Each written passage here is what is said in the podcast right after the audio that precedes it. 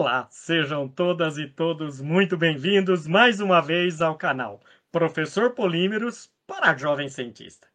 E depois de um bate-papo muito gostoso com o Vitor Seravalli, né, que nós conversamos sobre liderança sustentável. Nossa, eu aprendi muito com o Vitor e naquela entrevista que a gente conversou, nossa, o final da conversa foi muito importante, porque ele fez três perguntas para que a gente possa identificar se a gente é um líder ou não. Nossa, então, ó, aqueles que querem ainda ver essa entrevista, vai aqui no canal, né? A gente tem essa e muitas outras entrevistas.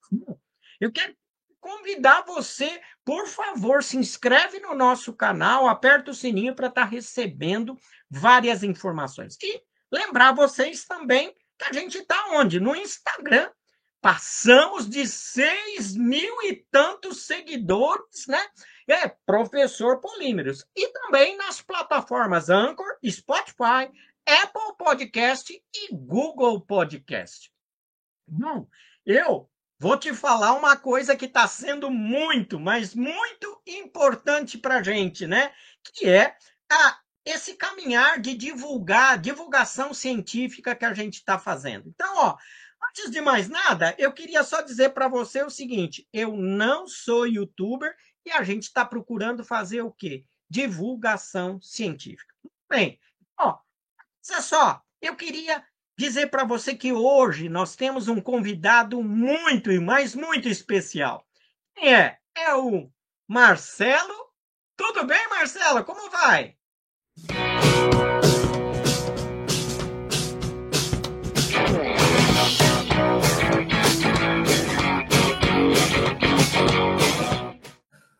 Professor Polinos, professor Derval, prazer imenso estar falando com você. Estou muito bem, graças a Deus, ansioso por esse bate-papo, cara, bastante assim, feliz de ter sido convidado por você.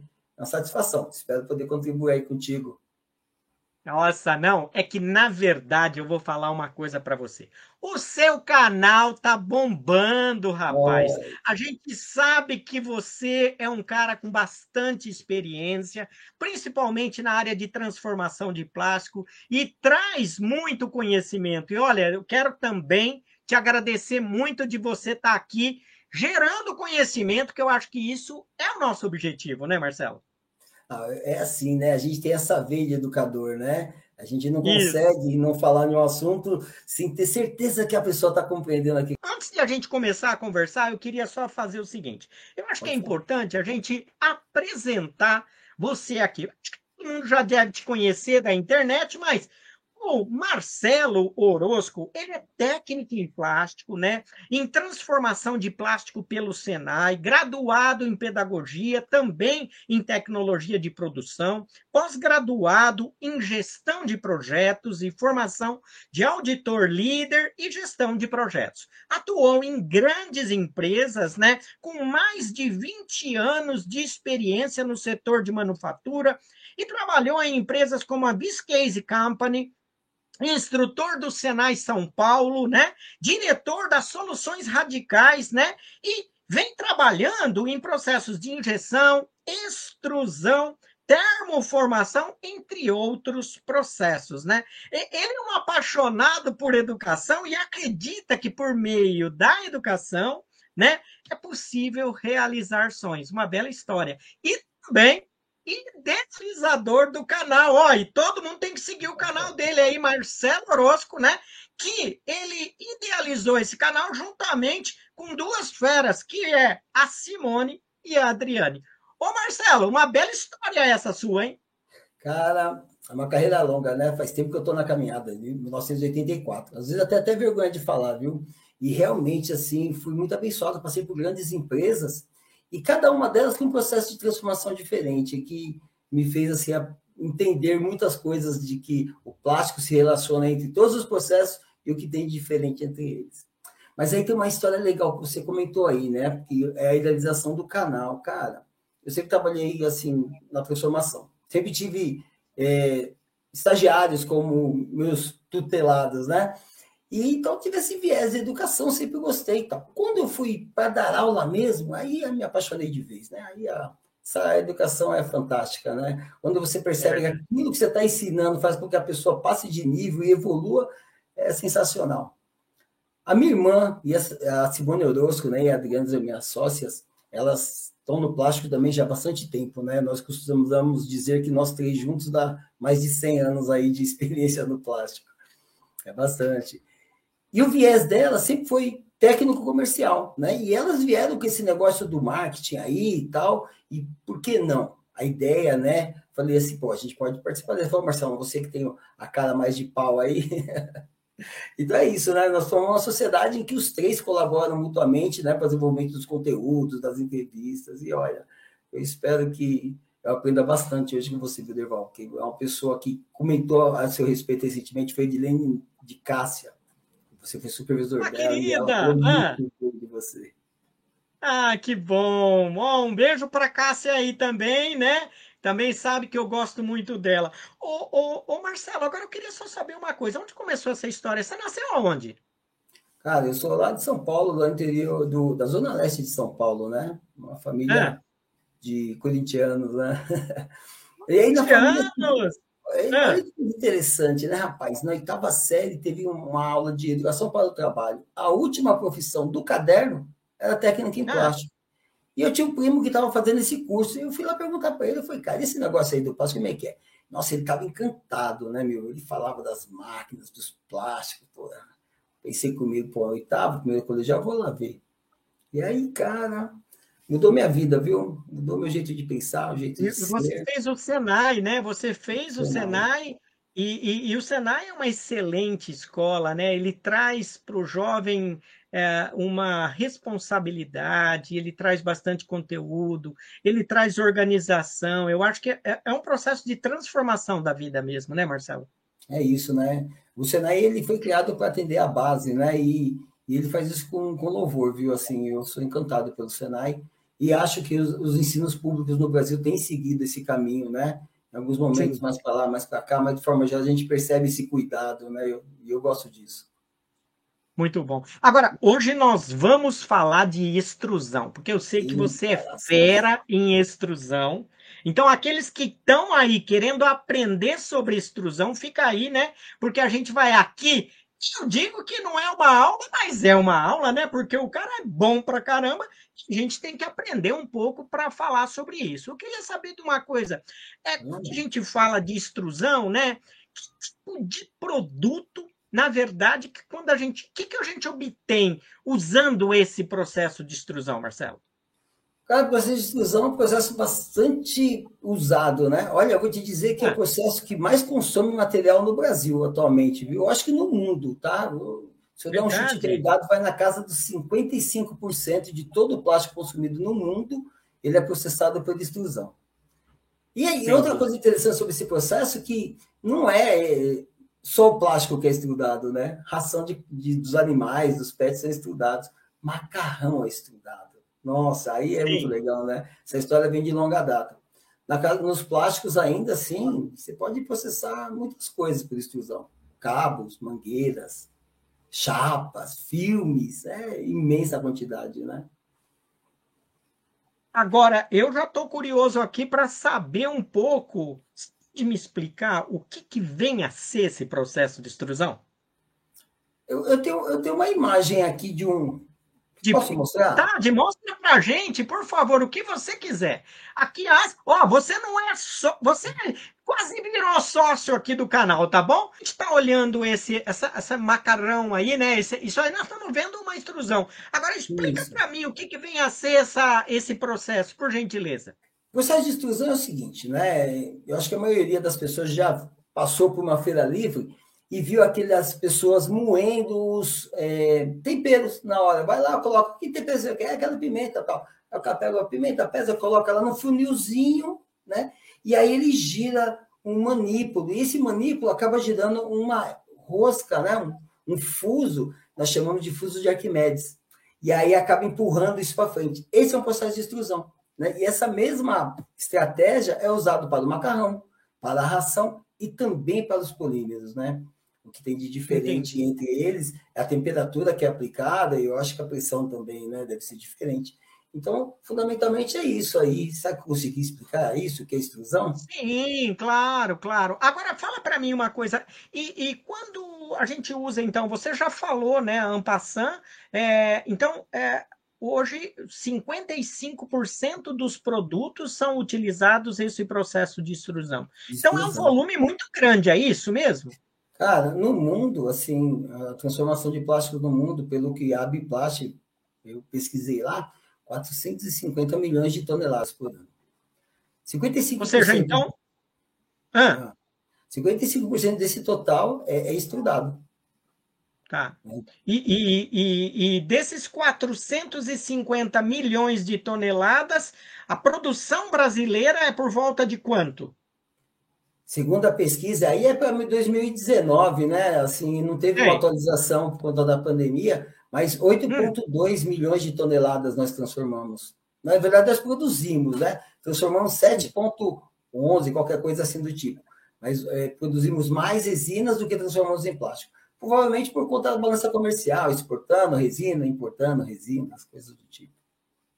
Então você me falou que são vários os produtos, a gente sabe que então eu poderia dizer que tem vários tipos de extrusão, seja de por granulação, por perfil, por filme, por chapa, por filamento, por sopro, é isso mesmo?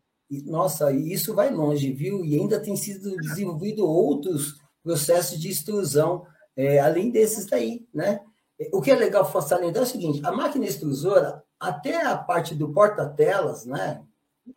Em algumas máquinas chama quebra-fluxo ou breca-breca, dependendo da fábrica, até é, peneira, placa perfurada, até esse pedaço da máquina, ela é a mesma. Tá. Depende do processo, né? Depende do material, é claro, mas independe do processo. Aí daí para frente, aí dá para frente o negócio fica sério. Recentemente eu visitei uma empresa que tinha é, uma extrusora de multifilamento com 800 fios. Eu nunca tinha visto uma coisa tão grande na minha vida. Impressionante. Entendi, entendi. Agora, diz para mim, você fala sempre, né? É, é, é, fácil trabalhar com extrusão, Marcelo? Cara, é, é um processo fácil, sim. É assim, é, eu gosto dele até pela simplicidade da quantidade de parâmetros que envolvem, né? A gente compara, por exemplo, injeção e extrusão. Né? Injeção tem um montão de coisas, tem que lembrar tempo disso, pressão daquilo, temperatura daquilo outro, curso, velocidade. Extrusão não. Velocidade de processamento e temperatura. E aí, resfriamento do processo. E aí, para cada produto que você estiver produzindo, um, componente uma parametrização segundo a necessidade. Mas a parte de dentro, né? Velocidade da extrusora, temperatura do canhão. Entendi. Agora, tem dificuldade, né? Porque do jeito que você fala, parece que é tão fácil, mas vai processar um nylon sem secar. Vai fazer determinadas coisas, né? O pessoal faz, inclusive, tryout para tentar verificar determinados parâmetros, né? Quais são essas dificuldades quando se trabalha com extrusão? Olha, foi muito feliz quando você falou aí na questão de trabalhar com nylon ou né, secado. Primeira coisa é o tratamento que você dá para a matéria-prima antes de ele chegar no funil de alimentação. Se ele precisa Entendi. ser seco, qual o tempo, temperatura, né? qual a condição de secagem, né? O nylon, por exemplo, né? se você secar ele numa estufa de, de bandeja, pode ser que ele amarele, né? Se tem uhum. secar no desmodificador, ou até no desmodificador com nitrogênio, que aí é o melhor dos mundos. Né? Então, o cuidado que você tem com a matéria-prima, isso é fundamental no processo. Outro cuidado que é interessante é assim, ah, preciso usar moído lá, né? E você pode, né? Nos dias atuais, em que nós falamos muito sobre reciclar os materiais, a extrusão prevalece sobre os outros processos por conta de transformar aquele material misturado, oriundo não sei de onde, em uma coisa homogênea. Mas tem que se cuidar. Será que tem mais pó do que grano? Será que tem muito pó, pouco pó? É, qual a granulometria? Está irregular? Então, essas coisas precisam ser consideradas antes mesmo o material chegar lá na máquina. E é, e é, legal quando você fala essa coisa do amarelar, na verdade a gente está falando que houve ou uma termodegradação, provavelmente, né? Porque houve algum excesso e aí houve a formação de duplas, é, é, é duplas ligações alternadas que vai amarelando o material Isso. e, consequentemente, pode até ter perda de propriedade. Ô, ô, ô Marcelo, me diz uma coisa. É, eu queria que você explicasse um pouco sobre é, que máquina que a gente usa para fazer esse processo. Mostra para a gente um pouco, algum detalhe, alguma coisa. Se você tiver alguma figura para mostrar para a gente, é, é, é, fique à vontade, tá bom? Porque eu sei que você deve ter muito curso preparado, eu sei que você dá curso é, para um monte de gente aí, né? Eu tenho essa, essa imagenzinha, né? Que ela fala, ela é bem simplória do que é o processo de extrusão, mas dá para ter um bom entendimento, né? Uhum. o, o, funil de alimentação nessa região aqui, né? O material Perfeito. pode ser colocado aqui na forma de pó, de grânulo, moído, flake, né? É, muitas vezes já aditivado, outras vezes não. É importante que tenha um elemento aqui que é o a, a gente chama de conjunto eletromotriz, né?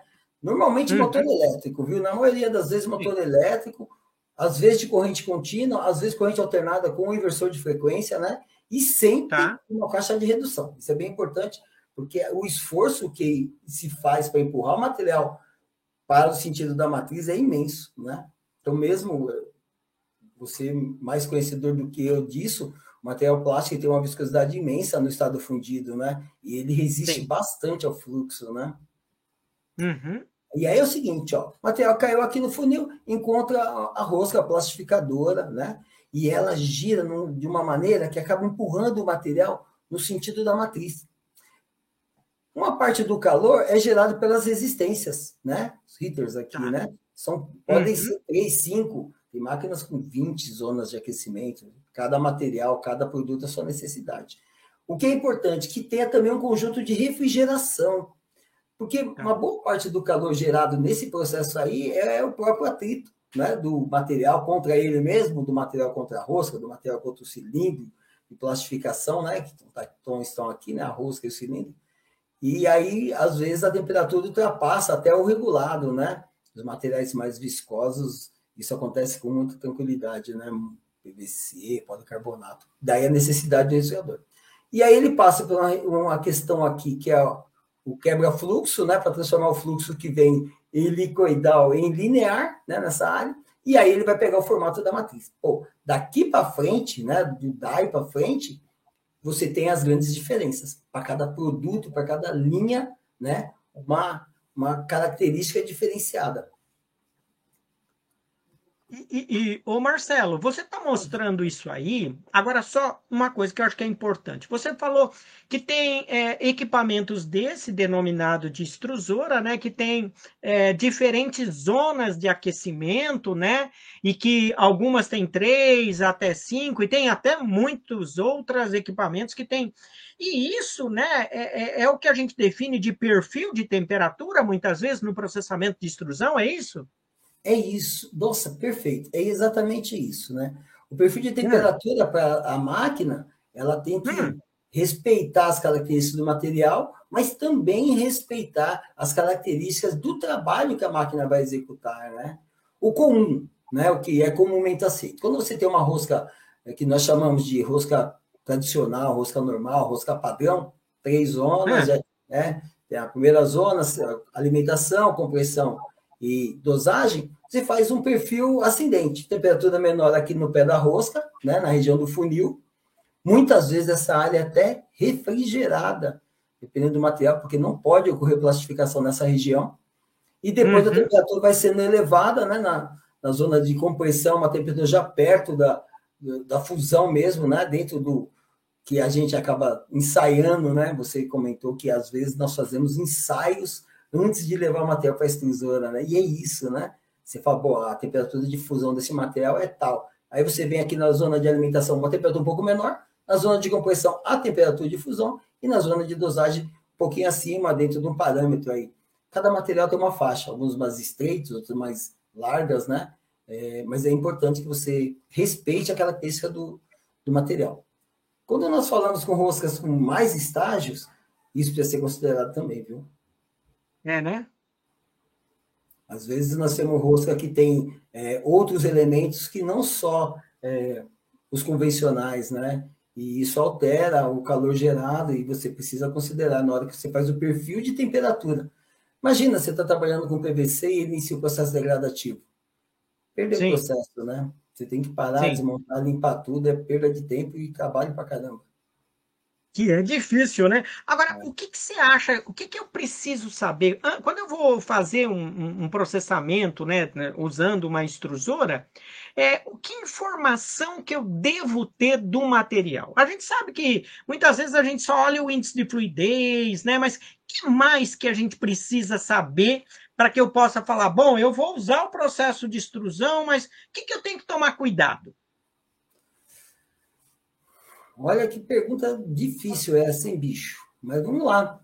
Precisamos é. primeiro aqueles cuidados com a própria matéria-prima, né? Saber do índice é. de fluidez é bastante importante, né? Existem ah. faixas de índice de fluidez específico para cada processo de transformação por conta da necessidade. Então, materiais mais fluidos para injeção, materiais mais viscosos para extrusão. E dentro dos, das extrusoras, dentro do processo de extrusão, dependendo do tipo de máquina, do tipo de produto, essa faixa também ainda é diferente, né? Então, quando você vai fazer um filme, você tem lá um, vou chutar uma, falar um material qualquer, polietileno de baixa, né? Uma viscosidade uhum. na casa de, uma fluidez na casa de 8 a 10, 12 gramas por 10 minutos. Mas quando nós falamos, por exemplo, material para sopro, aí é 0,5, 1, até 2 já já chorando é, gramas por 10 minutos. Por quê? Porque ele vai descer, né? O é descendente, né? Aquele paiso não pode estar muito fluido, senão acaba escorrendo e não tem a formação decente, né? E é tudo no processo de extrusão. Então, isso tudo quer dizer, embora a gente vá estar tá fazendo esse processo de extrusão, é importante eu vou saber assim, lá que tipo de, na verdade, produto que eu vou estar tá fazendo. É claro que eu tenho que conciliar, então, com eu vou escolher uma resina que vai ser própria para a, a fluidez tem que ser adequada de maneira que eu promova um cisalhamento, eventualmente eu vou fazer uma composição desse material, e é óbvio que é, a gente vai estar tá, é, é, fazendo um maior cisalhamento, menor cisalhamento e assim por diante, né? É isso, né? Porque à medida que você eleva a temperatura da massa, é, o, como ele flui é diferente, né? E você pode ter problemas sérios, né? A gente tem visto aí algumas sacolinhas, né? Aquele montão de riscos, né? Ou com alguns. Com risco é um problema sério, porque o material está mais quente do que devia. Né? E, eu, e isso que eu estou te falando é um, um, problema de um amigo meu. E aí, com o mesmo processo, com a mesma temperatura, na sequência, o filme sai com algumas bolotas, né, uns olhos de peixe. E aí é, é o contrário, né? o material estava muito viscoso para aquela aplicação. Você vê, a gente pode, dentro do processo de extrusão, você falou assim, pô, parece simples, né, Marcelão? E aí é que vem a dificuldade do processo de extrusão. O, o cara que está lá na frente, ele vai perceber isso. Para esse material, eu preciso de mais temperatura, para esse material eu preciso de mais cisalhamento, é, para esse material eu preciso de menos temperatura, preciso de mais fluxo. Antigamente a gente acertava isso com aditivação dentro da fábrica, né? Jogando estearatos, ácido esteárico e temperatura na massa quando né, não era o suficiente. Nos dias atuais, a gente, com uma boa pesquisa de datasheet e conversando com os, as pessoas da, do atendimento, né, da ciência técnica, você, você estreita o range de possibilidades para bem perto do alvo, né? O que é muito saudável nos dias atuais, quando comparado com o que a gente já viveu há uns 30 anos atrás, por exemplo. Você está dizendo para mim que quando você falou bem rapidamente, parece até que todo mundo sabe, mas ninguém sabe não, viu, Marcelo? Essa coisa que você falava dos estiaratos, é na verdade é, é corretor de fluxo, né? Aumentava Isso. o fluxo do material, né? Então usava os estearatos, seja de cálcio ou de outros, né, materiais, né, ácidos esteáricos para aumentar o fluxo do que? Daquela massa polimérica que estava sendo fundida. É isso mesmo, né? Hoje você está dizendo para mim, não, peraí, eu olho muito o grade do polímero, né? Vejo que esse material ele tem uma aquela distribuição de massa molar adequada para que a gente tenha um range de temperatura mais adequado. É isso mesmo, né? É isso, né? Então a gente pega lá um, um gráfico de distribuição do peso molecular, é mais largo, né? Você percebe que vai ter um tipo de fluxo, vai fluir com alguma tranquilidade. Ah, é um peso molecular elevado e distribuição estreita. Cara, aquelas moléculas, eu, eu tenho uma comparação tonta que eu faço, né? Que são moléculas e é, macarrão, né? Imagina um macarrão gigante rolando no outro. Como é que você desenrola aquilo, né? Então, peso molecular elevado com distribuição estreita, é, você vai ter muita dificuldade de fluxo, né? E, e, e, as petroquímicas conseguem essa variação, isso é que é o mais legal, né? Eles conseguem falar assim, ó, esse material tem essa distribuição, com esse nível de ramificação, né? E que é, serve para essa aplicação específica, né? Os detergentes, por conta dos tensoativos, ou Sim. o alimentício, por conta da pouca exudação de oligômeros cara, eles, assim, a evolução na polimerização é imensa, né? Isso se deve muito aos catalisadores, né? Os catalisadores que existe uma estéreo seletividade no processo de polimerização. Agora, ô Marcelo, você falou uma coisa aqui antes que eu vou falar. Você falou, não, mas não tem dificuldade, é um processo simples. Mas só em cinco minutos que nós estamos conversando, eu já, eu já consegui ver um monte de dificuldade aí, porque o povo que trabalha, principalmente né, os nossos alunos, não é fácil, Marcelo. Então, assim, a gente sabe que esse feeling, né? Porque você fala simples, mas porque você tem muita experiência. Mas aí você já está dizendo para mim, puxa, muitas vezes eu tenho que fazer correção do, do fluxo do material, eu tenho que olhar para o grade da resina, né? Eu tenho que saber se essa resina tem água, se não tem quais são as temperaturas de processamento, quais são a, a, janela de processamento e também o tipo de máquina que eu tenho, quantas zonas de aquecimento, que já aí já começa a ter né, uma, um, um, um, é importante essa experiência de processo, né, Marcelo? É isso, isso é legal mesmo, vou falar a verdade, viu? Assim, tem mais uma coisa, viu? E isso nós estamos falando, todas essas variantes aí, isso considerando que o mecânico, né, a parte hard da, da, da, máquina, esteja tudo conforme deveria ser, né? Muitas vezes na indústria a gente não aí, né? aquele né? motor lá esteja funcionando, a velocidade da rosca esteja adequada, é isso? Que, porque o que, que costuma dar de pau aí? Cara, o que assim eu tenho mais visto, infelizmente, é o desgaste do equipamento além da conta, né? Entendi. Então, as pessoas ah, eu quero fazer uma mistura com carbonato de cálcio, mas eu quero que saia mais homogêneo. O que o cara faz? Uma máquina de extrusora convencional de granulação, ele aumenta a quantidade e os tipos de, de filtro utilizado, né? Dificulta a passagem do material, que vai garantir a homogeneização, mas também vai aumentar o desgaste, né?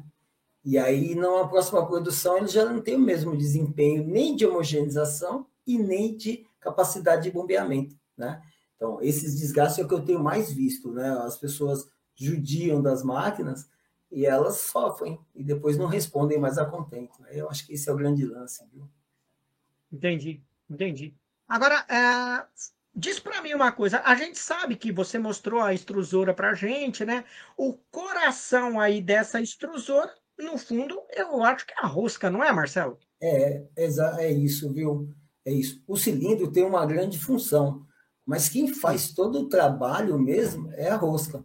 Então você precisa hum. garantir que ela tem uma movimentação adequada, constante, né? Então o gearbox aqui, né, a caixa de redução, caixa de direção, né, ela ela tem que ser responsável por garantir a uniformidade do movimento.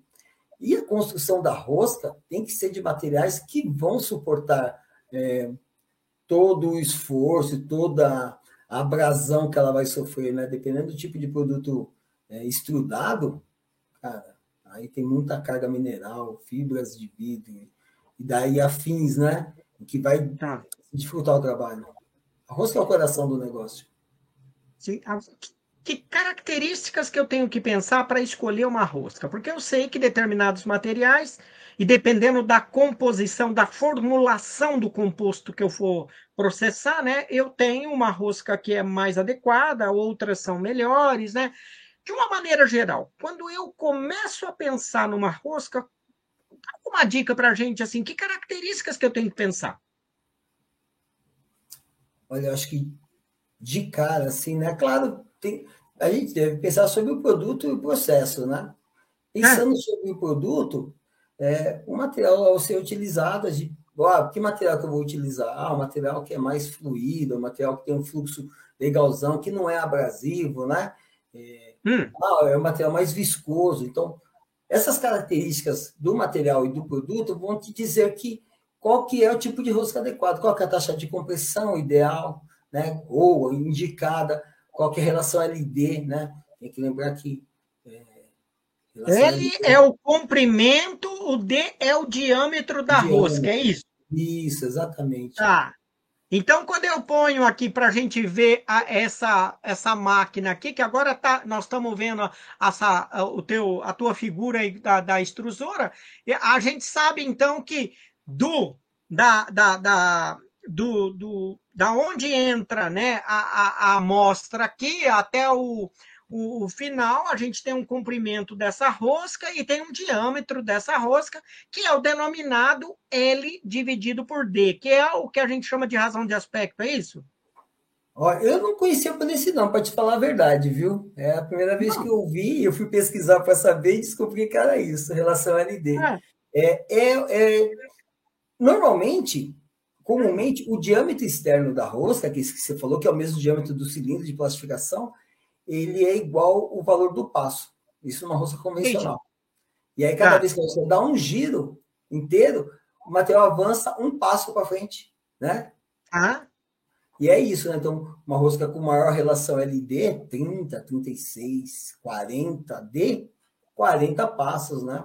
Roscas maiores com tempo de residência maior também. Você pode usar temperaturas menores. Daquele perfil de temperatura que você tinha comentado, lá dentro da janela, você começa com ela na parte mais é, baixa da temperatura. Vai até diminuir o processo degradativo, quando é o caso, né? Economiza energia, e... só que aí a gente tem o material percorrendo mais tempo ao longo da rosca, é isso? Isso. Aí precisa, é assim, né? E aí a taxa de compressão entra em, em ação, né? Então, é uma relação ah. entre a taxa de compressão e a relação LD. A taxa de compressão é aquela que vai gerar o cisalhamento. Eu acho que é isso, né? O atrito mesmo que vai causar o cisalhamento e gerar energia, né? De alguma maneira. É, Entendi. É a taxa de compressão.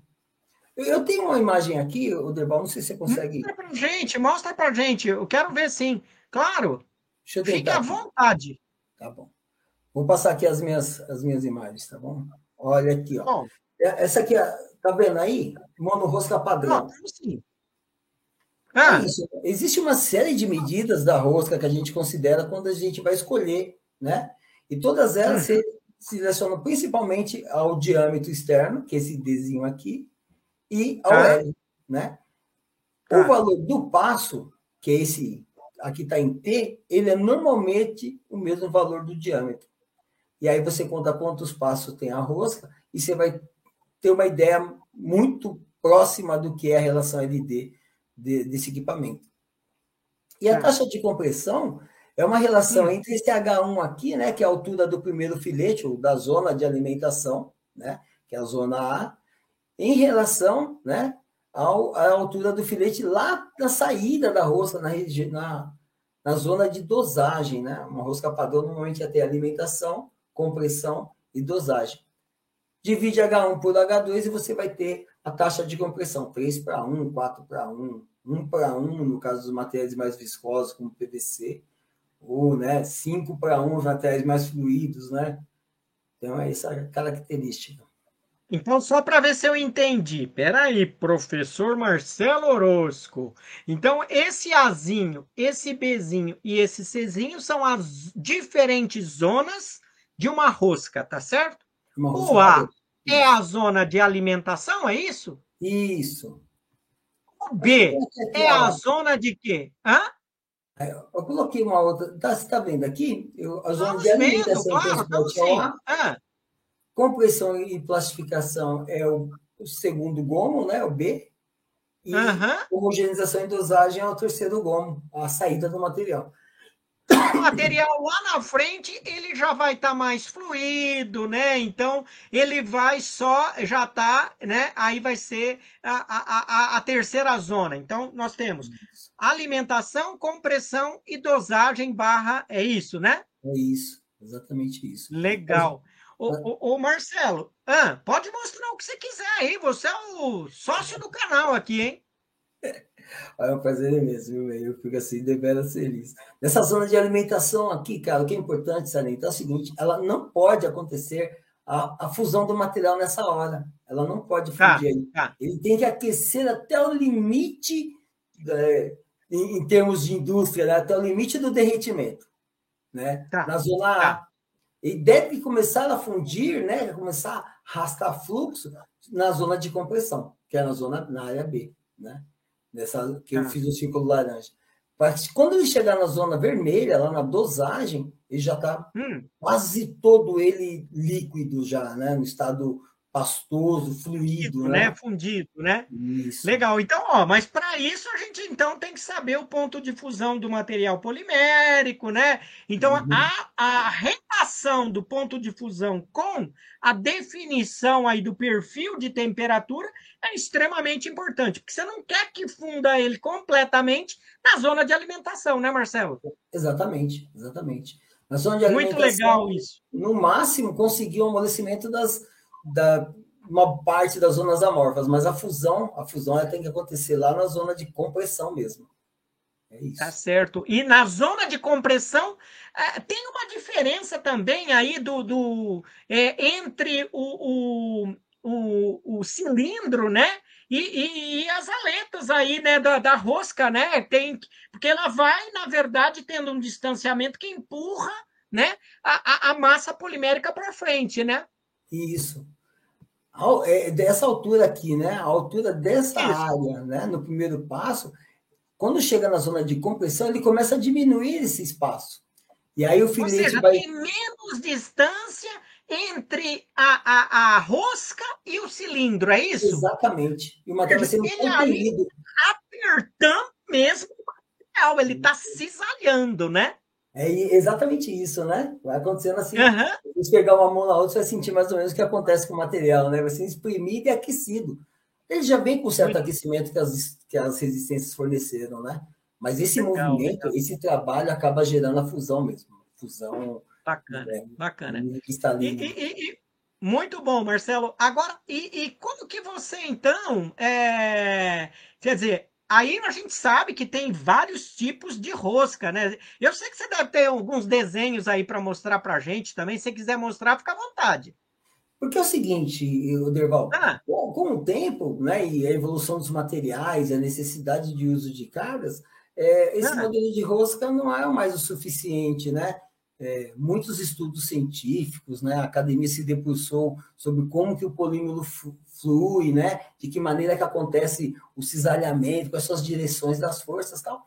E isso acabou desembocando numa série de eh, tipos diferentes de rosca. Primeiro, né? Deixa eu ver se eu consigo colocar ela aqui. Você, me dá uma, você tem a paciência comigo um instantinho? Claro, você. É isso. Ah. Essa daqui, cara, essa é a, o desenvolvimento desse perfil de rosca, a gente chama de duplo filete, né? É ah. fantástico. Então, o material vem aqui da zona de alimentação, são do, do, apesar de similares, são diferentes das roscas, tá bom? Essa aqui de ah. cima, é tem uma zona de alimentação em que o contato do parafuso com o material é bastante mais intenso. Aí, mesmo Sim. assim, ele não pode fundir aqui. Quando ele começa a fundir, que é onde aquelas distâncias, né, que nós falamos que a compressão começa, que o material fundido vai sendo gerado, ele começa a preencher esse esse espaço menor aqui, ó. Tá. Que é o segundo filete, né? Nesse caso da rosca, esse aqui, ó. Né? E à uhum. medida que ele vai né, preenchendo esse espaço, o espaço deixado para o material sólido vai diminuindo, né? Então você vai ter uma separação do fundido da parte sólida e isso aumenta muito a capacidade da máquina de transformar o do estado sólido plastificado, porque uma parte do acontecendo isso, o material fundido servia como uma espécie de lubrificador das partículas maiores, né? Uhum. Com essa separação de fluxo, isso não acontece.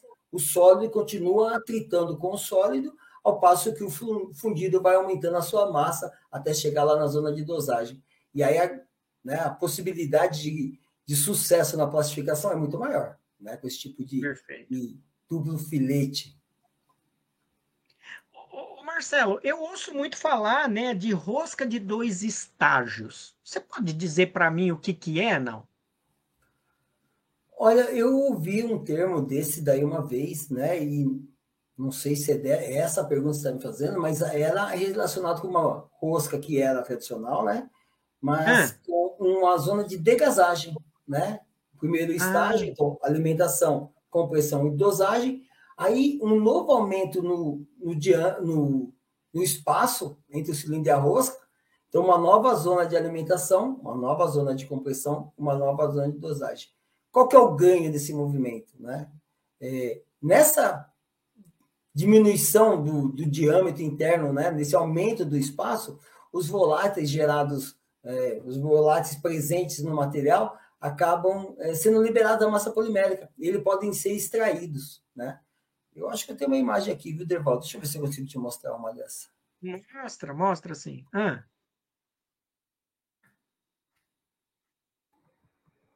Bastante imagem, bicho. Aqui, que bom. Ó, ah. Achei uma imagem legal, ó. É, essa, essa foto mais mequetrefe aqui de baixo foi do próprio equipamento que eu trabalhei, tá bom? Então, o fotógrafo não era bom. Mas a gente fez um esqueminha aqui que eu acho que dá para explicar legalzinho, viu? Então, aqui, ah. então, de alimento, o funil de alimentação, material colocado, o granulado, né? Seja ele uhum. ou irregular, e acaba arrastando o ar e entra na zona de alimentação e começa o movimento de avanço. Quando ele entra na zona de compressão e plastificação, os espaços, né, entre o cilindro e a rosca, entre os filetes, é diminuído, né? E o ar acaba sendo expulso de volta pelo funil de alimentação. Perfeito. Acontece que muitos materiais, nesse processo de fusão, por conta de, sei lá, por exemplo, é, contém algum residual de umidade ou é, serem oriundos de reciclagem pós-consumo, com tinta, né, com solvente, rótulo, cola, pode gerar algum volátil que estava presente na massa e vai ser liberado. E aí, o que, que foi desenvolvido? Né? Uma nova zona de alimentação, um decréscimo na pressão sobre o material. Dessa maneira, o gás acaba sendo liberado da massa polimérica. Quando encontra novamente uma zona de compressão, ele acaba sendo expulso pela região de degasagem. Era esse tipo de duplo estágio que você perguntou, Derval? Sim. Sim. E, e agora diz para mim uma coisa, é, a gente sempre ouve falar, né, que é, nós temos equipamentos de monorrosca e dupla rosca, é isso mesmo? Tem sim. Olha, hum. e assim, né, é, tem dois tipos ainda de dupla rosca, né, tem as corrotantes e as contrarrotantes. Mas ó, antes de chegar nesse daí, cara, teve, né, eu acho que é uma fase de desenvolvimento anterior as dupla rosca. Imaginei eu na minha cabeça. Eu não pesquisei. É as áreas que precisam de elementos de mistura. Então, bem, a gente conseguiu tirar o ar, né, por conta da degasagem, conseguiu favorecer uma melhor capacidade de plastificação com as roscas de duplo filete, e depois, por último, né, e a, mais ou menos ao mesmo tempo, foram desenvolvidos os, as zonas de mistura, né? Me recordo lá no meio da década de 80 que a gente usava uma ponta misturadora do tipo abacaxi, que se assemelha muito com esse aqui misturador de pinos, né? Sim, sim, sim. Nos dias atuais, a gente costuma encontrar, na maioria das roscas mais novas, é, ah. esse modelo Madoc aqui, né? Que é um elemento cisalhador que garante mesmo que nenhum material sem plastificar passe. É fantástico. Né? O cisalhamento é, é mais barato, é mais barato esses é, elementos de mistura do que colocar, comprar, por exemplo, uma dupla rosca, né, Marcelo? Exato, é, é mais barato. Mas então, isso nós estamos falando assim: é, é, eu uso uma única rosca e eu uso alguns elementos de mistura para provocar um maior o quê? Para provocar um efeito de mistura melhor na minha composição, né? e evita que, que, que evita de eu investir um, um volume um, de dinheiro muito grande quando eu é, penso numa dupla rosca, né? É exatamente isso, né? É, o empresário pensa em postergar um pouco o investimento, é, esse é o caminho, né? Investir primeiro no parafuso, né? na rosca mesmo, né? Então, elementos de plastificação, elementos de mistura, mas vai chegar um limite, né? Vai chegar uma hora que ele, dependendo da capacidade de bombeamento que ele precisa, dependendo da capacidade de homogeneização da massa, do tipo de produto que ele precisa produzir, ele vai ter que evoluir para a dupla rosca mesmo, né? E a tecnologia envolvida é. Eu, eu, eu tenho até um filminho aqui de um. É, Passa para gente. Que é, é a Buzz Nieder, né? É, é, um, é uma outra empresa, viu? É fantástico. Entrei em contato com eles, eles, assim, abundantemente ofereceram informações. E uma das coisas que eu peguei foi esse videozinho aqui, vou mostrar para você. Não sei se o. Tá passando. É. Estou falando de rosca com elementos de montagem. Então, tanto o cilindro de plastificação, né, com a colocação desses pinos, quanto a própria rosca são elementos. E aí você faz uma montagem, né, são as roscas modulares. Isso é a evolução da monorrosca, né? Ainda é uma monorrosca. Mas você consegue colocar vários elementos com várias características diferentes, né? Elementos que vão misturar fisicamente, elementos que vão fundir, plastificar, que vão degasar, é impressionante, assim, né? Ah, o quanto que se estuda a respeito de fluxo de material e quanto que esse estudo resulta em equipamentos de ponta, né? Nesse processo. E o que, é legal que você, é. nesse vídeo, você está mostrando para a gente, deixa aí que a gente está vendo, né? Ele vai gerando, vai incluindo né, novos elementos, ele vai é, incluindo novos componentes na mistura, né? E com isso ele vai é, promovendo aí uma, eventualmente, né, uma, um efeito de mistura dos componentes, né, e, e, gerando que a gente vê aí no final uma composição mais cinza, né? Isso, isso. E, o, e assim, né, além disso também, o que eu, que eu gosto bastante desse tipo de equipamento modularizado, que eu posso é. colocar é. a alimentação da carga antes ou depois, dependendo do tipo de carga, né? Tá. E outra coisa que é legal aqui, ó, eu devo dar uma paradinha. Ah. Nessa região aqui, eu tenho uma degasagem, né? Eu falei Sim. que existe uma diminuição na pressão da massa, é isso, né? Então vem aqui todos os filetes cheinhos, de repente, pum, tem uma diminuição na pressão, o que possibilita a retirada dos voláteis, né?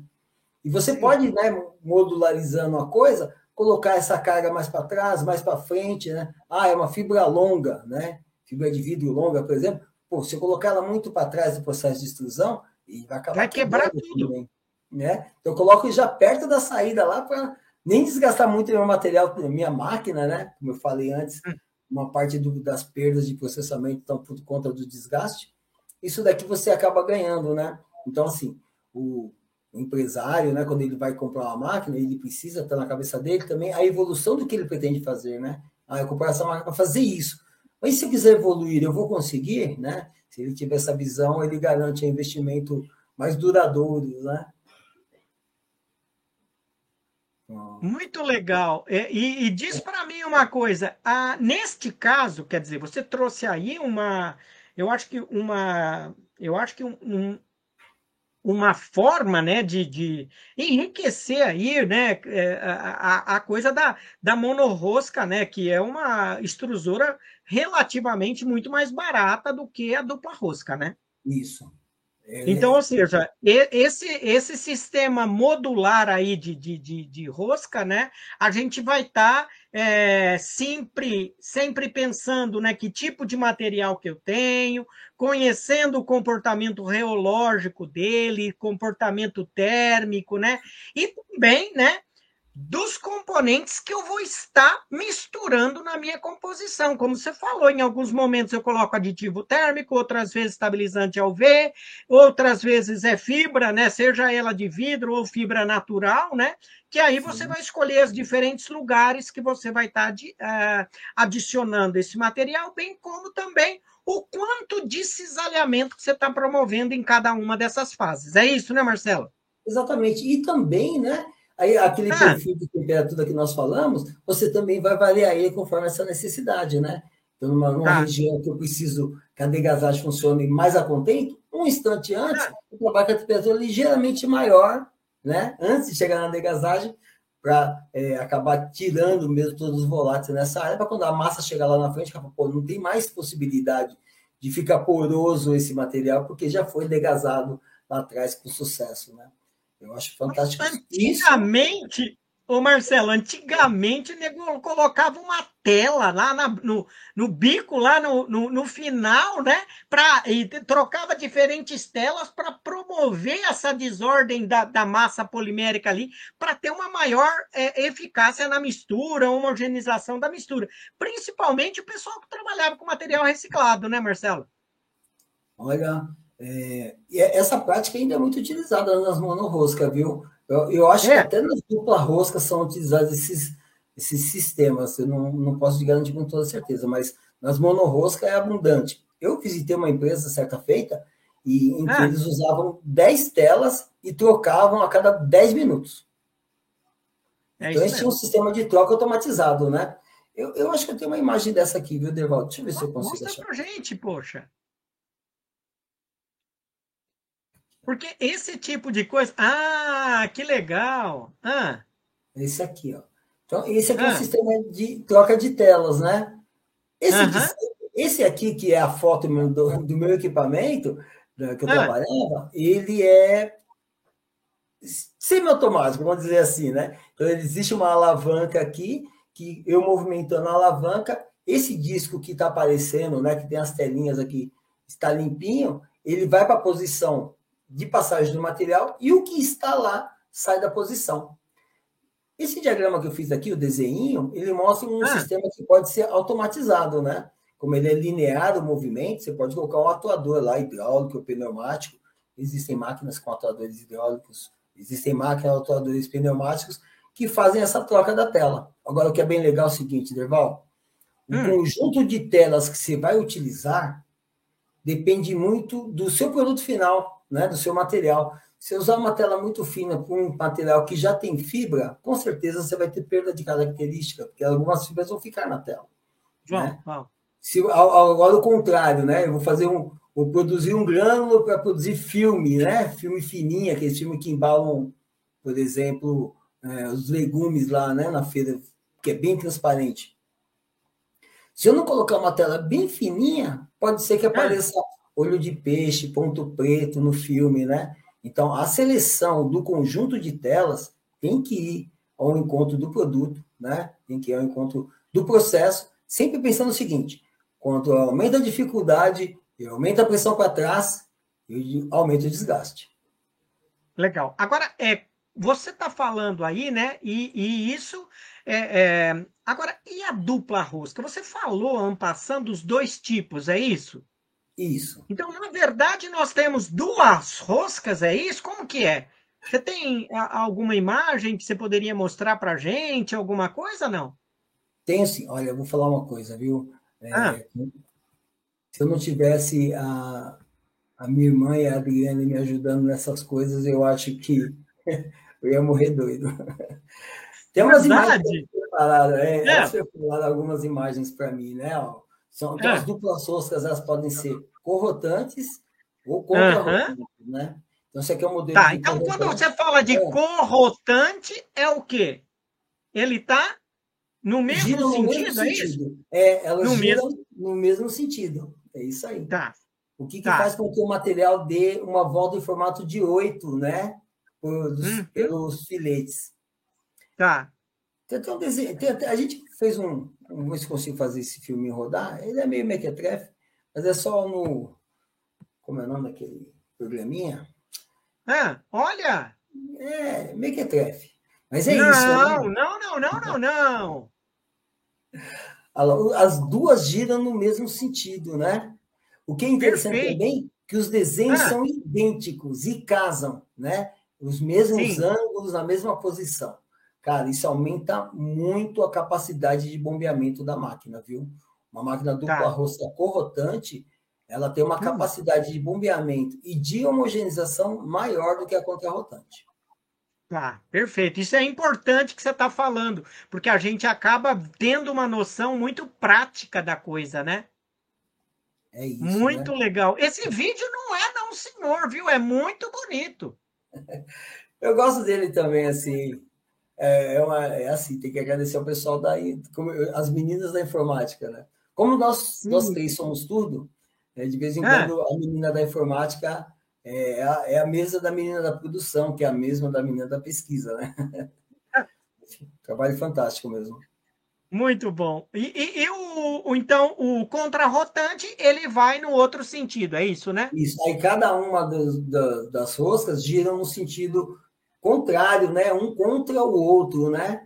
E aí, tá. e aí é, é o seguinte: o formato das partes tem que é. ser o inverso também, né? E... Certo.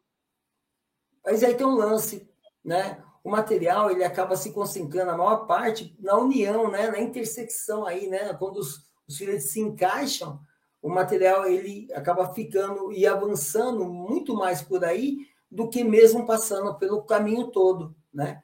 E aí que reside que a contrarrotante tem uma capacidade menor de bombeamento, né? Além Entendi. de gerar uma pressão interna né, do material maior. Né? Então. É, e, e, você sabe que isso é uma coisa que eu achava o contrário, né? Antes ah, de é? tudo. É, porque, de verdade, eu trabalhei pouco com dupla rosca, né? E às vezes que eu trabalhei sempre foi com as corrotantes. E eu fiquei encafifado. Falei, por que, que a contrarrotante não dá a mesma capacidade de bombeamento? Né? E eu fui dar uma lida, né? E encontrei alguns artigos que falam o seguinte, porque o material ele não percorre todo o trâmite que deveria, né? Em alguns momentos ele acaba cisalhando muito mais tempo numa certa região do que a capacidade dele em avançar. Entendi. Isso. E, e, agora, então você tá, você explicou para a gente, né? Você explicou do equipamento, você explicou do coração, que é a rosca, você falou dos elementos de mistura, você trouxe um vídeo muito interessante falando, né, de, de elementos de a gente combinar dentro dessa rosca ele, diferentes elementos. Aí a gente falou dessa dupla rosca, né? É, e, e, e a gente sabe então que é, quando a gente fala de extrusão, nós temos diferentes tipos de máquina mesmo, né? Tamanhos diferentes. Como é que você. O que, que você pode explicar para a gente em relação a isso? É, deixa só que mostrar esse videozinho aqui enquanto eu falo isso, né? Esse é um outro pois não, pois não, pode tá mostrar. Tá esse aqui é, é o contrarrotante. Cara. Ah, o contra. Não, não, então vamos ver o contrarrotante aí, porque isso é importante, hein? Olha, mas essa rosca aí também é um design diferente, hein? Então, né? Isso aí é o, o supra-sumo, né? Tem duas uh -huh. zonas de aplicação, duas zonas de mistura bem potentes, né? Ela garante o bombeamento. E ainda assim, olha que interessante, né? Roscas é. com o mesmo perfil, assim, mesmo tipo de elemento de montagem, mesmo design, que causa o mesmo cisalhamento. Na corrotante e na contrarrotante, a corrotante, ah. a corrotante tem o melhor desempenho tanto na mistura quanto na capacidade de bombeamento. Interessante isso. Mas a, mas a, a dupla rosca corrotante, a contra, desculpa, mas a dupla rosca contra-rotante, a capacidade de mistura e a capacidade de bombeamento é muito maior do que a, a monorrosca. Né? Então, é, Sim, claro. a gente falou no investimento do cara, vai chegar uma hora que ele não tem mais o que fazer. Ele precisa Sim. passar de fase. Né? E aí a contra-rotante se apresenta como uma, uma possibilidade viável. Mas tem que lembrar disso, né? A outra é melhor. Então, só que aquele que está em dúvida, quer dizer, quando eu escolho uma corrotante, quando eu escolho uma contrarrotante? Olha, agora você pegou de calça curta. Vou te falar assim, na base do achômetro. Cara, é. eu acho que eu sempre escolheria a corrotante. Sempre. Corrotante. É, eu até quase te digo o seguinte: é difícil você encontrar pessoas que ainda usam a contrarrotante. Os caras Entendi. têm mudado essas coisas, é mudar a caixa de direção para ir para a corrotante. Justamente por Mas isso. Talvez tenha maior fluxo? Talvez tenha maior fluxo? O que, que é? A corrotante? É. A corrotante tem uma maior capacidade de bombeamento. E aí, como você pode é, mudar o perfil de homogeneização, e acaba cesariando menos, bombeando mais. Então, na verdade, eu, eu, eu submeto meu material a uma menor quantidade de estresse, né? Então eu não degrado tanto o meu material, é isso, né? É isso, perfeito. Olha, você está de parabéns. Você, como professor, é fantástico, do bicho. Você faz aquela não, síntese. Isso. Agora fala para mim uma coisa, não é nem, olha, não é nem o Derval que está aqui, é o professor Polímeros. Brincando agora, deixa eu te perguntar então. É, você, a gente fala de investimentos, né, o, o Marcelo? E uh, você, é, quando a gente pensa né, nesses, nesses tipos de máquinas, é, a gente tem que pensar o quê? Assim, a gente sabe que tem. É, você, a Ampassão falou para mim aí de, de, diferentes tipos, né? É, de, de, de, processos de extrusão. Então a gente tem diferentes máquinas, é isso? É, é isso. É isso. Acaba que ah. a máquina é diferente mesmo, né? principalmente passando do, do filtro, né? Do porta-telas para frente, né? Aí ah. o conjunto de cabeçote vai ser diferente para cada tipo de processo de transformação. E aí tem, por exemplo, só granulação, granulação via seco, via úmida, com corte na cabeça, com corte após a banheira, né? Extrusão de perfil aí flexível, rígido, expandido, uma imensidão, né? Filme, tá. né? Pode ser filme balão, filme plano, né? Que é o caso dos BOPP da vida, chapas, né? E se assemelham um com o outro até. É, extrusão de filamentos, aí vem monofilamento, multifilamento, filamentos mesmo, né? Que é o caso das impressoras 3D. Extrusão de sopro, cara, é uma enormidade de processo de extrusão. Eu, eu tenho alguns exemplos assim, viu, Derval? Se eu puder mostrar. Mostra, mostra sim, por favor, coloca aí pra gente que é, é bacana. Opa! Esse então é granulação. Granulação. Nesse caso, essa imagem é a granulação por via úmida com corte lá no granulador. Então, tá. os vem o material na rosca extrusora, passa lá pelas zonas, o aquecimento, passa pelo porta-telas e entra na matriz. Esse tipo é o tipo mais simples de matriz de produção. Normalmente ele é compreendido por duas ou três partes no máximo, né? Uma parte ah. intermediária e uma parte que fecha e é só, né? E ela produz os que nós chamamos de espaguetes, né? Esses Sim. espaguetes eles vão ser resfriados em água, não ah. necessariamente água fria, né? Dependendo do material, às vezes água morna, né? Dependendo do material, ah. às vezes água quente. É, e depois ele passa por um sistema que retira o excesso da água e ele é granulado. Né? Então, é, é, essa água serve para uh, resfriar esse material, né? ou seja, ele sai no estado mais viscoso, fundido, e ele vai resfriado, e depois ele é, na verdade, bobinado e picotado, que aí vira o grão que você está mostrando para a gente, é isso? Isso, exatamente. Acabar de Legal. Conhecido por pellet, é isso? Esses são os pellets? Isso, esses são os pellets. Esses são os pellets. Tá. Uhum. E, Uma e... variante desse processo, Derval, é o seguinte: é, ah.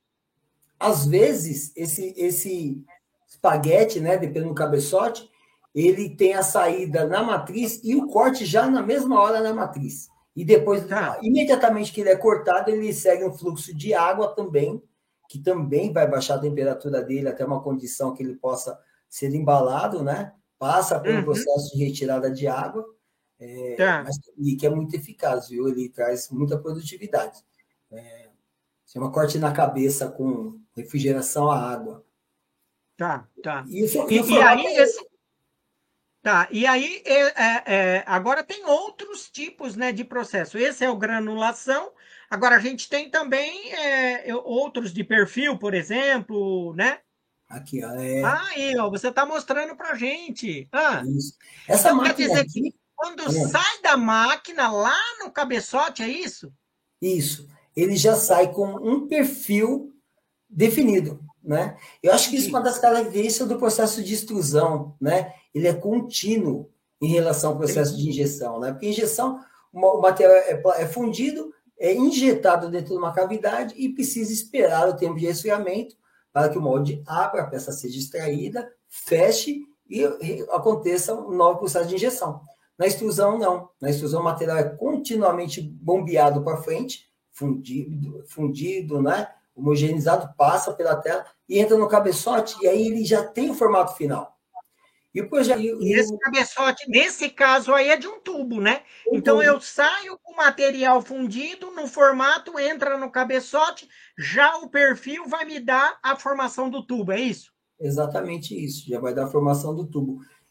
Nesse caso, tubo, mas você pode, cara, a quantidade de produtos que você pode fazer pelo extrusão de perfil é imensa. Olha, né? tem perfis aí também, né? Esses perfis de cantoneira que a gente vê, tudo por processo de extrusão, aonde lá no cabeçote a gente tem um perfilzinho que vai sair no formato do produto, é isso? Exatamente. Então, cantoneira, forro de posto de gasolina, aqueles forros de PVC domésticos, né? É, ah. é, porta sanfonada, em uma área que tem assim os, se os, usado muito perfis são a área automobilística, né? Lá na, uhum. nas mangueirinhas, nos borrachões laterais, mas também a indústria da irrigação.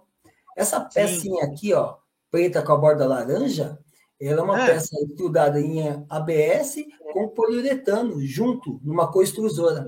Né? Então, a saída do cabeçote, então duas máquinas alimentam o mesmo cabeçote e eles se unem mecanicamente, né? não, não tem é, união química aqui, e mecanicamente e vão sair lá na frente para cumprir a sua função. A parte de ABS, ela fixa num determinado ponto da máquina, enquanto que a parte de poliuretano acaba favorecendo a movimentação da água. Muito legal. Né? Poxa, e, e, tem ainda, então, é, no processo de extrusão, ainda tem outros, outros produtos que eu posso fazer, não? Tem sim, cara. Quase ah. todas as sacolinhas que nós vemos por aí, saquinhos plásticos, né? É, embalagens de filme, né? Chamam de películas, né? filme, são produzidas pelo processo de extrusão por balão. A maioria, principalmente as de polietileno, viu? Esse processo, assim, hum.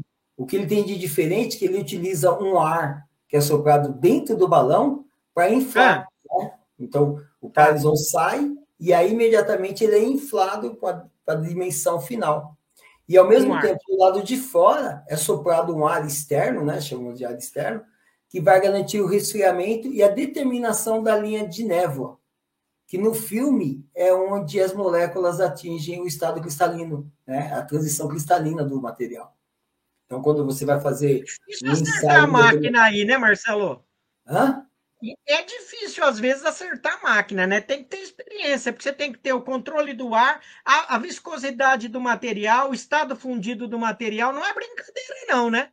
a capacidade do material estirar no estado fundido, né? E aquela resistência é. elástica do fundido, e, e, também entender quanto calor que eu preciso roubar para ele cristalizar, né? Para as moléculas atingirem aquele nível de cristalinidade que determina o formato final, né? Quando ela sim, passa sim. dessa linha de névoa, ela acaba determinando. Cara, precisa de muito feeling, viu? Mesmo. É, quando você é, tem né? um conhecimento científico dentro da sua cabeça e você vai para a máquina, é, e você saber né, que aquele conhecimento científico se transforma em peça, né, então com coragem você ir lá e falar, não, tem que ser esses parâmetros, cara, até que não é tão difícil, não. Agora, se você for no, sem saber direito como funciona, sem saber os parâmetros do material, tentar descobrir na hora, aí eu vou te dizer que você vai apanhar bastante. Bastante. Vai perder muito material, né, Marcelo? Agora, então, esse, esse tipo de, de, de, de, de blooding, né? De, de filme balão aí, né? Vai gerar, então, sacolinhas aí, como você está mostrando para gente, é isso? É. Sacolinhas, películas, filmes, né? É. Principalmente, né? Lona também é produzido assim, né? Muitas uhum. lonas são usadas nas, nas festas aí. Não lona de circo, viu? Lona de circo é um outro processo, é um processo de é, extrusão de, por calandragem, extrusão e calandragem de PVC. E né? calandragem, é. é. Extrusão e calandragem. Eu chamo de processo especial, sabia? Calandragem, ah, é? espalmagem, é. Que é, tem uma variante aí em relação ao que eu chamo de convencional por conta da. que a rosca plastificadora não é o coração nesses casos. Sim, perfeito. Agora, e, e tem mais. É, a chapa, olha que interessante. Ah. Essa máquina que eu que tirei essa foto, cara, ela ah. é de uma da, da máquina que faz a chapa que termoforma a parte interna da geladeira. Ah, então, aquela é? revestimento interno da geladeira é produzido ah. por essa chapa que é feita nessa máquina aí. Eu, eu, eu tomei o cuidado da, de tirar a foto e não aparecer nenhuma marca nem nada, porque é, eu estava visitando um cliente, né, e acabar protegendo ele também.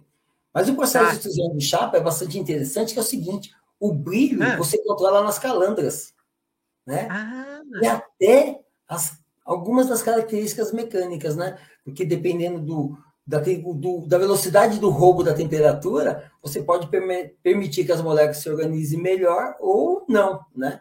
De repente congela no estado lá tensionado e bola para frente. Dependendo da necessidade, é bom. Dependendo da necessidade, pode não ser, né?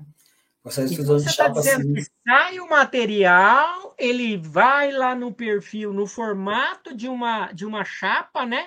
E depois ele é puxado por calandras, e aí esses estiramentos e esse resfriamento é que dá essas características de brilho, né? De, de, de acabamento, tudo isso é feito nesse processo de calandragem. Exatamente, exatamente. E, hum, e aí você legal. pode trabalhar com um pouco de excesso de material na primeira calandra, né? Pouco mais de velocidade uhum. de saída, né? Todas essas coisas você consegue variar. Mas e controlar é... a espessura, inclusive, da chapa, né? Isso. O que é importante, né? Que você ah. tem uma relação entre a saída do material na matriz, chama flat ah. die, né? Matriz plana, é, ah. condizente com a espessura, com o espaço entre as calandras, né? Para não ter nenhum excesso nem a falta, né? A falta vai dar um acabamento ruim. E o excesso vai causar uma turbulência do material em certas regiões que vai fragilizar depois. Experiência, eu percebi isso. É, e aí, às vezes, falha o produto final lá, né? Ah, é. que bom. outros exemplos de, de placas aí, né? Chapas, né? É, aí essa daqui, cara, essa placa alveolar aqui, ela é muito ah. legal, ah. que ela é uma mescla de extrusão de perfil e de chapa ao mesmo tempo. Porque a matriz, ela é gigantesca, parece um flat die, mas ela tem inúmeros machos internos para formar esses aspectos aqui. E tem a tá. necessidade ah. de que o ar continue presente aí, mesmo passando nas calandras. É, é um processo bem legal, viu? Bem legal de se ver fazer. E isso deve ter, é difícil porque tem que ter toda uma homogeneidade, né? Para que ele tenha, não tenha é, falha, né? De, de, de, regularidade na, na superfície do produto, né? Exatamente. E assim, você ajusta as espessuras, né? As aberturas, as espessuras e também as temperaturas em ponto a ponto. O comum, um flat die, sei lá, de um metro, você ter. Ah 10 zonas de aquecimento em um metro Legal. de die, para você garantir. Porque assim, né, o material plástico, eu, eu, tenho uma frase que é meio chula, mas o material plástico ele vai por onde está mais fácil, né? E onde está é, mais fácil? Por onde está todo mundo indo, por onde está mais quente, por onde está mais aberto, né? Então, às vezes, para você compensar uma, um fluxo, você compensa na temperatura. Daí tá. ter muitos pontos de controle. Legal, legal. E, e, e, você. Ah, você trouxe aí também exemplo de filamento, né? eu, eu, achei, eu, achei, legal de é. trazer isso daqui, porque está meio na moda, né? Então, ah, é uma de um filamento único. Né? Esse filamento único tem como característica que ele tem, tem absolutamente que estar dentro do dimensional. Por quê? Porque o cabeçote dessa impressora aqui, ela não permite nenhum. A variação que ela permite é muito pequena. Né? Então, se, quando você estuda, por exemplo, já conheci gente que tentou estudar o filamento com dois, três, quatro espaguetes ao mesmo tempo. Eles não conseguem manter o dimensional. Precisa ser um monofilamento, né? E aí, essa passagem nesse calibradorzinho aqui, ó, causa um excesso, mas garante que toda vez que o material passar aqui, ele está dentro do dimensional daí que pode ser utilizado nas, nas impressoras. Até um amigo meu perguntou, pô, Marcelo, mas por que, que esses filamentos são tão caros? É porque é quase artesanal, viu, bicho? Assim, a Sim. gente ainda não domina o fluxo do plástico para conseguir fazer quatro, cinco filamentos no mesmo cabeçote. Ainda não conseguimos.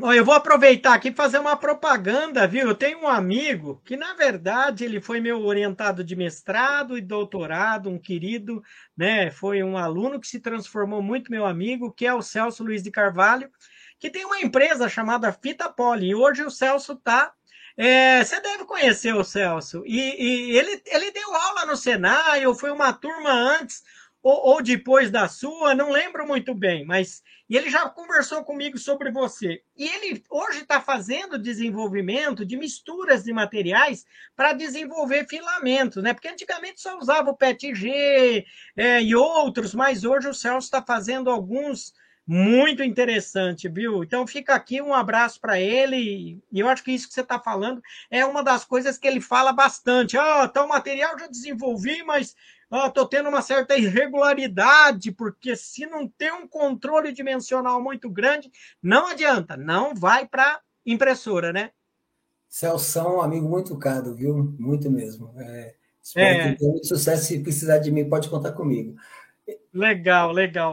As pessoas que eu conheço que trabalham com impressora 3D, eles, é. eles apanham dos filamentos. Às vezes eles buscam um fornecedor que tem um custo mais acessível, menorzinho, e o desperdício é muito grande, né?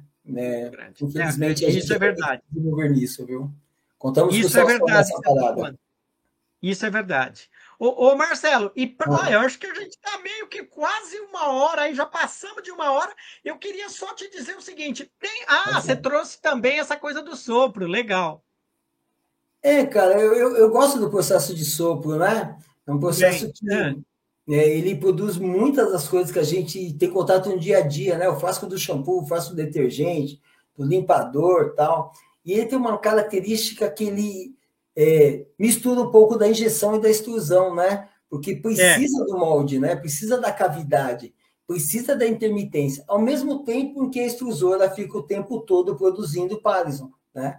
Então tem Sim. isso, né? O molde vem, pega o Parison, sai e o Parison continua descendo. Quando ele atinge determinado comprimento e o frasco determinado resfriamento, a peça é extraída, o molde movimenta, fecha de novo e começa o ciclo. Eu gosto bastante do Ou seja, a extrusão aí tem um papel extremamente importante para produzir isso que está do lado direito aí, né? Que é o, o, o Parison, né? Esse verdinho aqui, né? Eu coloquei essa máquina mais é, antiguinha, né? Uma... Mas isso é ótimo para é. mostrar, né? Fica Porque muito claro. Bem, bem, nítido, né? Uma extrusora isso. só, nos dias ah. atuais, produz até 11 pares, 12 pares por vez. Né? Meu Deus. é gigantesca, né? É uma empresa que eu trabalhei de dome sanitário, faziam 12 frascos a cada 12 segundos. É impressionante. Né? Muito claro, bom. Muita tecnologia envolvida, né? Esse Sim. molde aqui, ó, nessa região ah. meio amarronzada, né? Em verdade. É metálica, né? Cobre e berílio. É um material de alta capacidade de troca térmica, aliado com dureza superficial para conseguir cortar o pinch-off, né? A rebarba externa aí do, sim, da sim. E depois você fala para mim que é fácil a extrusão, hein, Marcelo? E você vê, tudo parte disso aqui, né? Que é o começo é? de todas as histórias. É, então, por que eu, eu, falo isso, né? Porque tudo parte daqui, né? Do coração da máquina, da roça extrusora, do barril, né? Do é, cilindro de plastificação, aquecimento das zonas, do perfil de temperatura, do cuidado com o material, do cuidado com o equipamento, né? Então, isso é, é, costumo dizer assim, com uma máquina extrusora você consegue fazer quase todas as coisas, considerando todas Sim. essas características do produto e do processo, né? Mas se você tiver uma máquina que foi produzida pensando no seu processo produtivo, pensando no material que você selecionou, pensando na capacidade de plastificação e produção que você precisa e nas características do produto final, aí a sua vida vai ser bem mais fácil, viu? Se você tiver que ajustar tudo sozinho, você vai apanhar um pouco. Eu fico triste quando a gente passa de uma hora, Marcelo, porque a gente tem que se despedir. Mas olha, é, eu fujo um pouco dessa coisa é, tradicional aí que o pessoal da internet faz, que são conversas rápidas, porque na verdade eu fico pensando o seguinte: quando eu trago um cara que tem muita experiência, como você, né? É, eu acho é, é, um, é um desperdício, né? Você não aproveitar todo o conhecimento que a pessoa tem. Então, ó, Marcelo, antes de eu me despedir, eu queria que você falasse o que você quiser aqui no canal, né? É, traz, eu acho que não podemos deixar de esquecer o seguinte, né? Primeiro, que a gente tem que falar, ó, o pessoal tem que se inscrever tanto no canal Professor Polímeros, como também no canal do Marcelo Orozco, né? Porque isto a gente não está fazendo é, uma divulgação é, chula, a gente está fazendo divulgação científica, a gente está mostrando o processo, a gente está trazendo conhecimento, que eu acho que eu vejo que você faz muito bem isso, né? Então eu, eu queria deixar você à vontade aí para deixar sua mensagem final, por favor. Bom, eu quero primeiro agradecer aí, foi um prazer imenso esse bate-papo com você, foi sensacional mesmo, de coração, olha, como diz meus amigos, muito obrigado mesmo. Cara, assim, eu acho que os nossos é, canais são complementares, né? Um, na, na, área da pesquisa e desenvolvimento do conhecimento científico, acho que isso é extremamente necessário. E trazer isso para as, para as redes sociais é um trabalho que você está fazendo que eu acho fantástico, né? Desmistificar a, a, o aprendizado científico, a aplicação da ciência na solução de problemas, né? Da minha parte, eu busco fazer com que a pessoa entenda que existe essa ligação, né? Que você relaciona a ciência com a prática e consegue resolver problemas. Né? Quando eu fiz o canal, nosso objetivo era treinar apenas as pessoas da área comercial, porque a minha irmã e a Adriane são da área comercial. Mas com a minha experiência em processo, e eu na fábrica percebi muito, muita necessidade de conhecimento dessas pessoas. E até comentei com elas, falei, cara, por que não buscar esses caras também? Por que não ajudar essas pessoas, fazer com que eles mudem de fase, fazer com que eles aprendam mais? E é por isso que eu estou no canal. E aí, cara, olha, peço a todos vocês, cara, se inscrevam nos nossos canais, se inscrevam, compartilhem os nossos conteúdos com as suas redes sociais, o máximo que puder, porque tenho certeza que tem uma pessoa aí na sua rede que precisa aprender o que a gente quer ensinar, que precisam ver o que a gente quer mostrar, que precisa conhecer o que a gente tem para demonstrar. Eu acho que é esse o lance, né? Então, anotem aí meu e-mail, se tiver alguma dúvida, pode contar comigo, sempre que precisar, né? É, se inscreva no meu canal, Marcelo Pontorosco, né? No YouTube, no Insta, tô, em todas as redes sociais, e compartilhe, compartilhe amplamente. Beleza, Derval? Olha, eu estou muito satisfeito, primeiro, desse bate-papo, e eu acho que a gente traz também uma coisa que aqui é, é, é o que a gente chama, né? É, na internet eu estou aprendendo que isso é uma collab, né? Colaboração, mas, mas no fundo é mais que isso. Eu acho que a, a gente, quando conversa desse nível que a gente está fazendo aqui, é, a, a, gente está é, é se transformando aí em BFF, né? Que os jovens falam que é Best Friend Forever, né? Acho que é isso mesmo, viu, bicho? Eu acho que os meninos. Eu acho que trabalhar. É, e trabalhar com ensino, trabalhar com educação, gostei muito quando eu vi aqui, né, na sua, no seu, no seu, no seu LinkedIn, que você é, acredita muito que a educação transforma vidas, né, e realizações. Então, isso demonstra que você é um cara muito especial. E como a gente conversou algumas vezes aqui, eu estou conseguindo perceber isso. Não posso deixar de mandar um abraço para o seu Wilson, né? Que também é seu amigo, né? E o cara é 11, não é nem 10, né? Um, um, é o meu professor aí no YouTube, viu, Wilson? Ô, Marcelo. Tio Wilson é fera, viu? Olha, eu tenho um carinho especial por ele. Foram é, três anos maravilhosos lá ele sabe disso, a turma que nós enfrentamos foi fantástica, né? Trouxe um crescimento profissional, mas principalmente como ser humano. Né? O, como ser humano, também acho. E eu acho que é isso que é trabalhar com plástico, trabalhar com polímeros, trabalhar com o, o, desenvolvimento. E hoje você veio aqui, nos deu uma aula sem ser uma aula formal, mas me mostrou claramente né, tudo sobre o processo de extrusão. É óbvio que você vai ter que voltar uma outra hora aqui no canal, e, e, e, eu acho que a gente vai estreitar essas relações, que eu acho que isso é muito importante. Olha, eu sou muito agradecido de você estar aqui. Meu muito obrigado, né? Desejo para você toda sorte, porque eu acho que o crescimento é, não só profissional, mas também pessoal, eu acho que é extremamente importante. E vejo que você tem um conhecimento de processo que não é fácil, não, seu Marcelo. Isso tem um valor muito grande e você é um cara fera. Olha, meu muito, mas meu muito obrigado por todo é, essa divulgação desse conhecimento e trazer imagens muito bonitas, vídeos. Agradeço também a Simone e a Adriane, que trabalham com você no canal. Hum. Vocês têm trabalhado muito com cursos de formação de pessoas, que eu acho que isso é extremamente importante. Desejo muita sorte nesse caminho também. E a cada um de vocês, né, que estão aqui com a gente, né, eu quero, na verdade, desejar, né, primeiro né? É, se você gostou dessa conversa com o Marcelo, por favor, compartilha, né? E, e como ele disse, né? Vamos se inscrever nos nossos canais é, Marcelo.orosco, né? E também Professor Polímeros para Jovem Cientista. Ah, não esquece também de que a gente está nas plataformas, né? Anchor, Spotify, Apple Podcast e Google Podcast. Isso falando de podcast. E também no Instagram, eu professor Polímeros. Olha, a gente já passou de seis mil e tantos inscritos, né, de seguidores no Instagram. Então é o que o Marcelo falou, né? Eu acho que a gente está fazendo aqui, trazendo uma divulgação científica, buscando o quê? Levar conhecimento para a sociedade de uma forma bastante simples. Então, esse é o nosso objetivo. Vejo você aqui no canal em outras entrevistas.